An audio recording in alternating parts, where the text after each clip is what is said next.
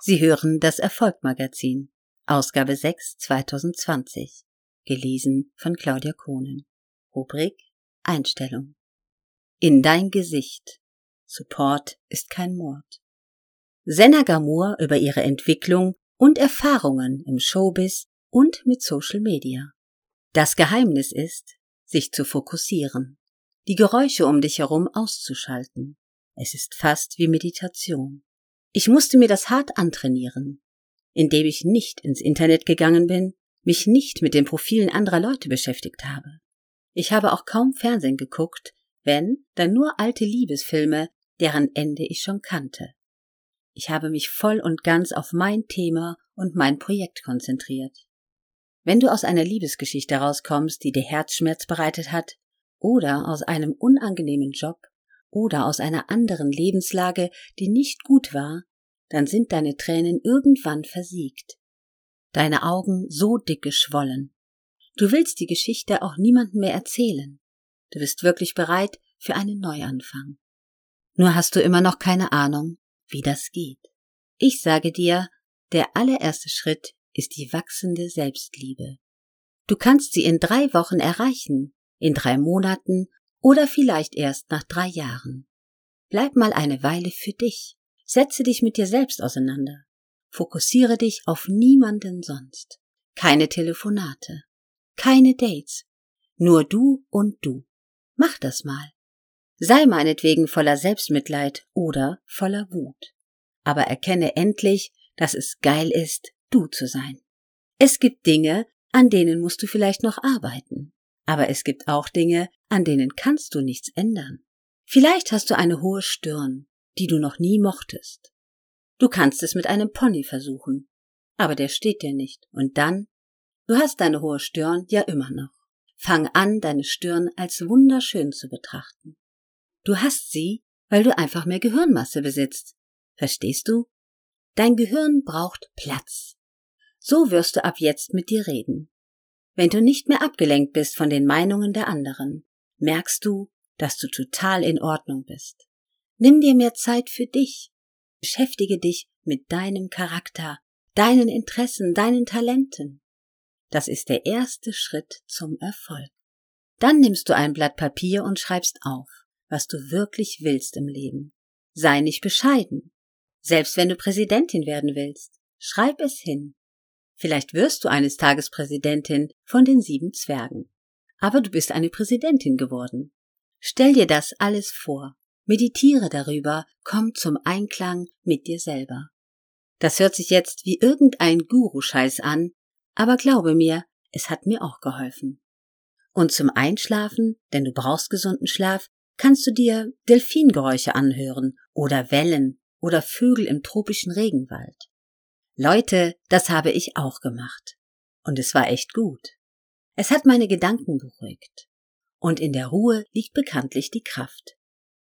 Wenn du die Selbstliebe langsam fühlst, wie sie jeden Tag ein bisschen wächst, dann bist du bereit für alles andere, was kommt. Für die Arbeit, die Zweifel, den Gegenwind.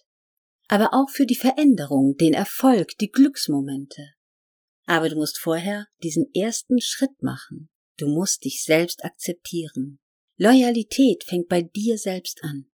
Sei dir gegenüber loyal. Nur wenn du dich selbst liebst, kannst du zu dir stehen. Und warum das so wichtig ist, das erkläre ich dir später noch. Was dich von deiner Selbstliebe auch ablenkt, sind deine Fake-Accounts. Mit denen guckst du dir heimlich Leute an, die du nicht magst. Vielleicht fühlst du dich in dem Moment besser, wenn du über ihre Dummheit lachst. Trotzdem nimmt es dir deinen Fokus. Ich habe damit aufgehört. Das war hart, so ähnlich wie mit dem Rauchen aufzuhören. Am ersten Tag ging's mir nicht gut. Am zweiten Tag haben meine Hände ein bisschen gezittert, weil meine Freundinnen gesagt haben, Hast du schon gesehen? Hast du schon gehört?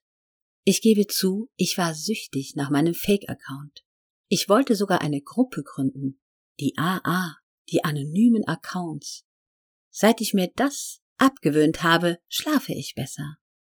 Ich sage auch meiner Community, dass ich nichts davon hören will, wenn jemand schlecht über mich redet. Lasst mich damit in Ruhe.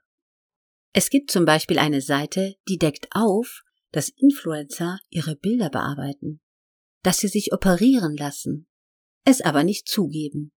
Auf der Seite werden vorher-nachher Fotos gepostet, auch von mir. Sorry Leute, aber ich kapier den Sinn nicht.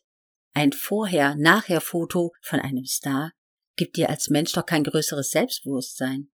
Vielleicht fühlst du dich für einen Augenblick überlegen, weil du jetzt weißt, aha, die sehen ja in echt gar nicht so perfekt aus. Aber es geht wieder nur ums Äußere.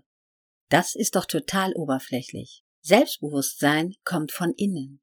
Ich verstehe Menschen nicht, die es geil finden, wenn jemand in einer unvorteilhaften Pose zu sehen ist. Andere Frauen werden runtergemacht? Das ist doch nichts Positives. Fake Beauty Seiten sollen angeblich der Jugend die Augen öffnen. Da siehst du dann eine Kim Kardashian, die vor zehn Jahren, als sie ihre Bilder noch nicht bearbeitet hat, ganz anders aussah. Na und? Was ist der Unterschied zwischen dir und Kim Kardashian? Sie hat vielleicht auch Augenringe, Zellulite oder irgendwelche Makel. Aber sie ist reich. Sie kommt klar. Sie kann jederzeit zum Beauty Dog gehen, wenn sie will. Eine junge Frau, die sich diese Vorher-Nachher-Bilder anguckt, wird sich vielleicht für fünf Sekunden gut fühlen. Aber dann wird sie wieder dieses Scheißgefühl haben, wenn sie an sich selbst denkt, weil sie eifersüchtig auf den Reichtum einer anderen ist. Auf diese Weise bringt man doch niemanden Selbstbewusstsein bei. Das alles lenkt dich doch nur ab. Ist doch egal, ob jemand operiert ist und seine Bilder zu Tode bearbeitet. Ist doch alles scheißegal. Warum muss man deshalb Hass verbreiten? Das machen übrigens vor allem junge Frauen. Männer interessiert das überhaupt nicht. Und eine reife Frau, die hat einen Job, Kinder und einen nervenden Mann zu Hause, die hat überhaupt keine Zeit für so einen Bullshit.